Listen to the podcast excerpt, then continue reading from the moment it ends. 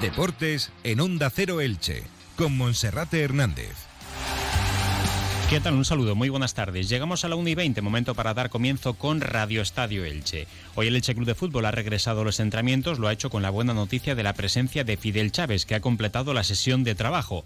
Malas noticias en el caso de Libelton Palacios, pendiente de unas pruebas para conocer el alcance de su lesión en el abductor. Es seria duda para el encuentro del próximo domingo frente al Valencia. Hoy ha comparecido ante los medios Omar Mascarey, ya incluido en el grupo del trabajo defensivo del técnico Sebastián Becasese. Además, el Elche Club de Fútbol, a través de su propietario Cristian Bragarnik, piensa en la próxima temporada y quiere incorporar a Mauro Óbolo un técnico argentino que fue director deportivo de Belgrano y que es la apuesta de Bragarnik para ponerse a los mandos de la dirección deportiva junto a Sergio Martínez Mantecón.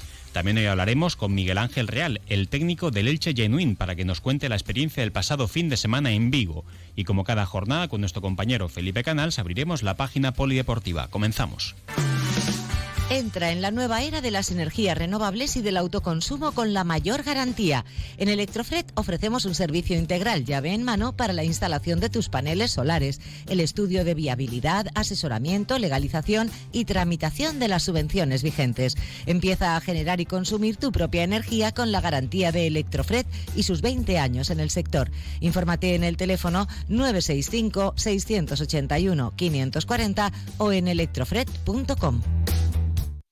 Comenzamos como cada jornada dando la bienvenida a nuestro compañero Felipe Canals. Felipe, buenas tardes. ¿Qué tal, Monserrate? Muy buenas. Bueno, pues la plantilla de Leche, después de la jornada de descanso que tuvo ayer martes, hoy miércoles, ha regresado a los entrenamientos con la mente puesta ya en el encuentro del próximo domingo a las 2 del mediodía en el derby de la Comunidad Valenciana frente al Valencia. Los dos equipos en zona de descenso, el Elche desahuciado a 17 puntos de la salvación y el Valencia que es antepenúltimo y que está a 3 de la zona de permanencia. Un Valencia que necesita sí o sí la victoria frente al Elche Club de Fútbol y veremos hasta qué punto llega la Germanor en este duelo. Esta mañana el equipo ha trabajado en el campo municipal José Diez Iborra. Sebastián Becasese ha vuelto a dividir el grupo en un bloque ofensivo y otro defensivo. Llamativo que en el grupo defensivo se encontraban, entre otros, Omar Mascarey y también Josan Fernández, mientras que en el bloque ofensivo había hasta 10 futbolistas. Lucas Boyé, Ezequiel Ponce, Gerard Gumbau, Tete Morente eh, Peremilla, Fidel Chávez, Nico Fernández, Raúl Guti, Randy Enteca y Alex Collado.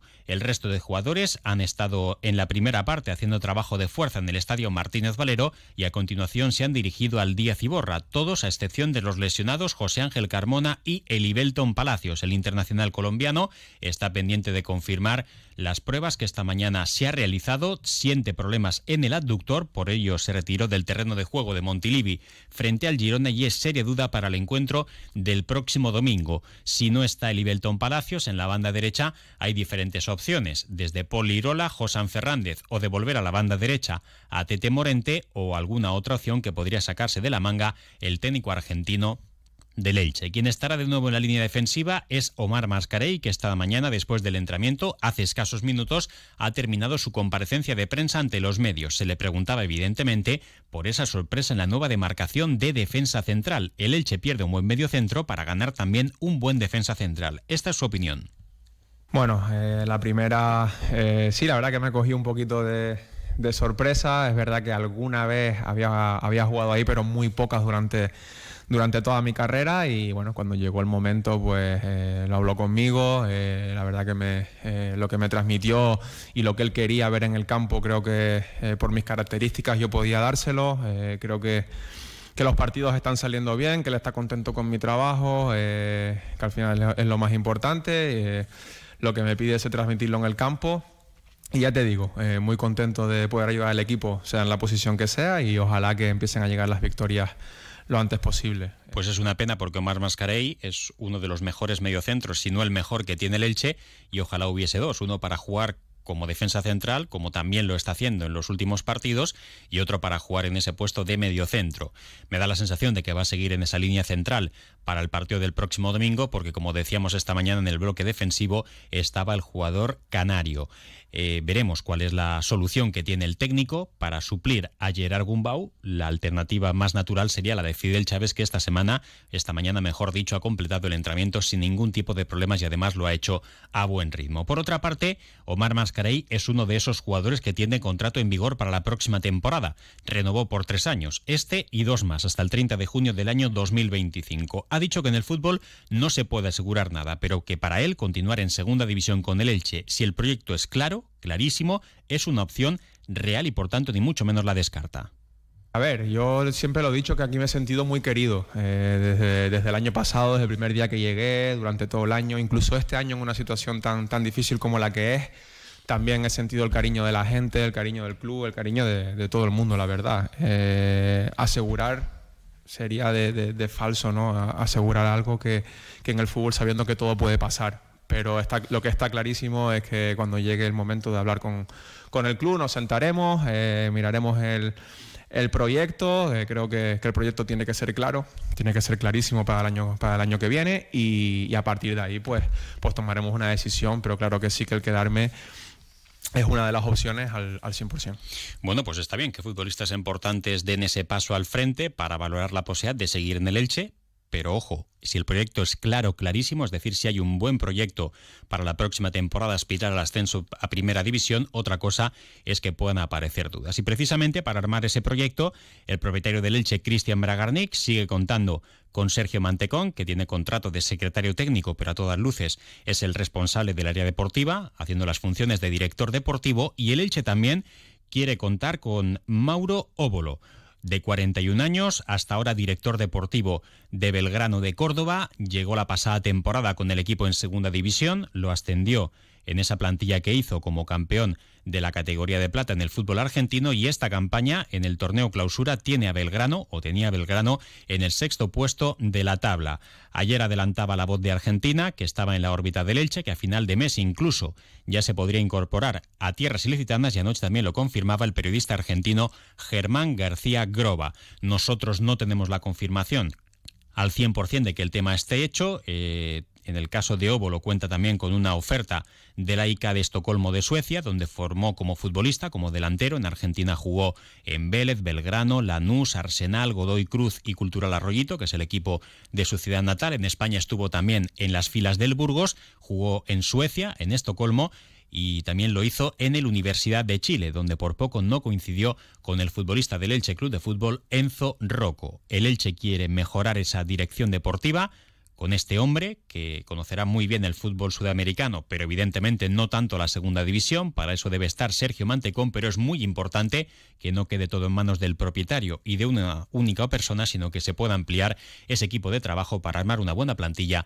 en segunda división. Hacemos una pausa y seguimos con más asuntos. Port Hotels Huerto del Cura celebra la primera gala benéfica de bienvenida al verano el próximo 28 de abril Ven y vive esta exclusiva fiesta llena de momentos mágicos donde podrás disfrutar de increíbles estaciones gastronómicas, música en directo y muchas sorpresas más. Esta primera edición será a beneficio de Amacmec, mujeres afectadas por cáncer de mama. Compra tu entrada en el Hotel Huerto del Cura o en su página web y colabora en esta gala benéfica. Viernes 28 de abril a las 20 horas. En Onda Cero Elche sube con Ascensores Serki. Cada semana en Radio Estadio Elche destacamos al mejor equipo, club o deportista de los últimos siete días. No corras riesgos innecesarios. Tu seguridad y la de tu familia están en juego. Visita la web serki.es. Y esta semana en la sección de Sube con Ascensores Serki nos queremos detener en la experiencia vivida el pasado fin de semana en Vigo por parte del Elche Genuine y vamos a hablar con su entrenador, con el exjugador del Elche Club de Fútbol Miguel Ángel Real. Real, buenas tardes. Hola, buenas tardes. Bueno, ¿qué tal fue esa experiencia el pasado fin de semana? Pues la verdad que muy bien. Eh, nos acompañó todo, nos acompañó hasta el tiempo. Creo que de, de, eso, de, eso, de esa jornada o de esos torneos donde quedarán en la memoria para siempre, sobre todo en los chicos. Además, los resultados tampoco estuvieron mal, ¿no? Aquí se puntúa de una forma diferente, cuatro periodos por cada partido, se puntúa el vencedor de cada uno de esos periodos, un empate a un punto contra el Málaga, empate sin puntos contra Las Palmas y victoria por dos puntos a cero Central Granada. ¿Cómo fue todo? Pues la verdad es que bien. A ver, el, el tema deportivo yo te diría que es un poco anecdótico. A todos nos gusta ganar, a todos nos gusta eh, meter goles, pero realmente lo que se trata es que los chavales se lo pasen bien, que disfruten la experiencia y que, y que eso, que sepan llevar con orgullo el escudo que, llevan en el pecho. Creo que es lo más importante, el, el hecho de que no perdamos, pues bueno, pues ellos vienen también eh, muy contentos porque lógicamente no han perdido ningún partido, pero te vuelvo a repetir que, que no es lo más importante. La liga está confeccionada es otro, otra historia y, lo que lo que intentamos es que el máximo de chavales vivan esa experiencia y, lo disfruten. Además, un grupo de 16 chicos, en el caso del Elche Club de Fútbol, puede haber equipos mixtos, aunque en este caso solamente hay muchachos, porque formáis parte también del equipo de trabajo del Club Deportivo Sin Adjetivos, de Antonio Luis Pardo. Son 16 chavales de más de 16 años con discapacidad intelectual eh, igual o superior al 33% y bueno, pues algunas vivencias que también para ti y para todo el equipo del cuerpo técnico va a quedar en el recuerdo, por ejemplo, el pasillo de honor a un árbitro que se jubilaba, el vídeo de Carlos, un muchacho con síndrome de Down que quería dedicarle la victoria a otro compañero que en el primer partido se mareaba y no pudo jugar más, e incluso también el desfile de modelos que hubo en la última noche, ¿no? En Vigo pues sí, son, son experiencias, anécdotas que, se le quedan, bueno, se nos quedan a nosotros, imagínate a ellos, ¿no? Creo que, que siempre intentamos buscar algo, mm, en este caso, gracioso o algo que, puedan ellos eh, mantener en su, en, la, en sus retinas y bueno, pues la verdad es que lo pasamos muy bien, el desfile estuvo, como se diría, mi tierra sembrado. Y, desfile de pijamas. de pijamas, sí. ¿Quién se lo llevó? Con puntuación, ganó ganó David, David Blasco ganó. Mm. O sea que fue el, más original. Sí, sí. Y bueno, pues eh, fue, un rato que quedábamos en el hotel solo el domingo y, decidimos hacer eso, bueno, pues, pues, darle un poco más de más vidilla, ¿no? También estuvo muy bien, y aquí quiero agradecer al Celta de Vigo que nos dio la oportunidad de conocer su estadio, al responsable del Genuine Alex, y bueno, pues la verdad es que fueron muchas anécdotas, muchas vivencias en casi cuatro días que, bueno, que te vuelvo a repetir que es de, de los viajes que mejor mayor sabor de boca no, nos deja porque encima hasta la temperatura creo que hizo mejor tiempo aquí. Hmm. Pues ahora pensar ya en la siguiente, que seguro que los chicos están esperando ya del 9 al 11 de junio en esa tercera y última concentración y competición que tendrá lugar en Villarreal con la presencia de todos los equipos. Miguel Ángel, enhorabuena por ese gran trabajo que realizáis con el Elche Genuine. Muchas gracias a vosotros. ¿Cansado de esperar horas para que reparen tu ascensor? Llama a Ascensores Serki. Te daremos una solución a la medida de tus necesidades. En Ascensores Serki ponemos a tu disposición un equipo de profesionales rápido y eficaz. Los héroes de tu comunidad siempre están a tu servicio.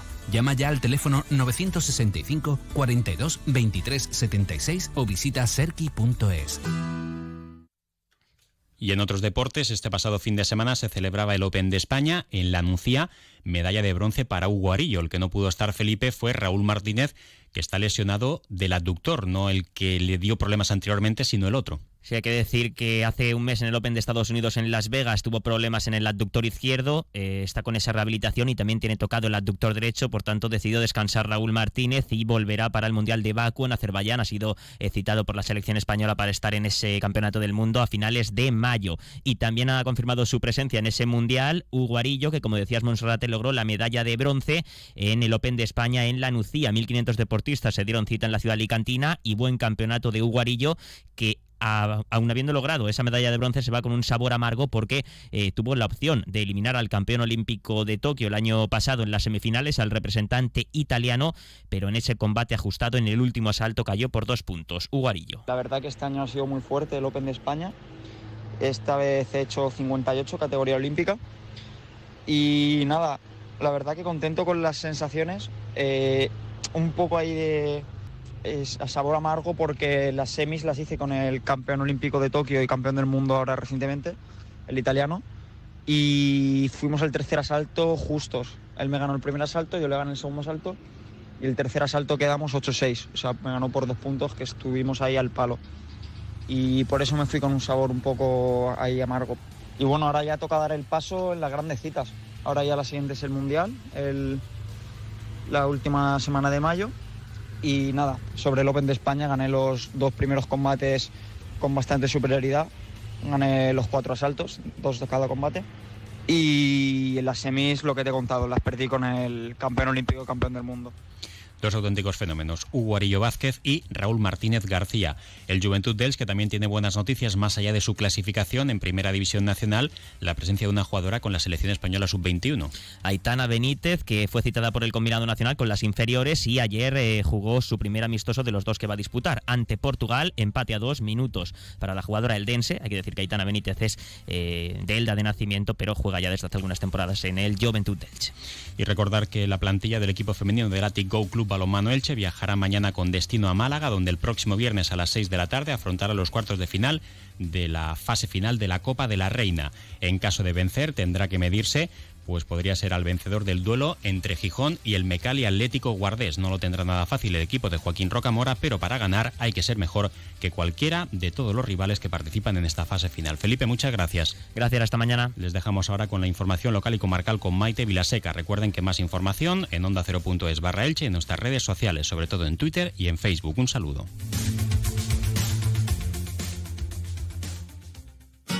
Comercial Persianera puertas, tableros, parquets, cocinas y bricolaje.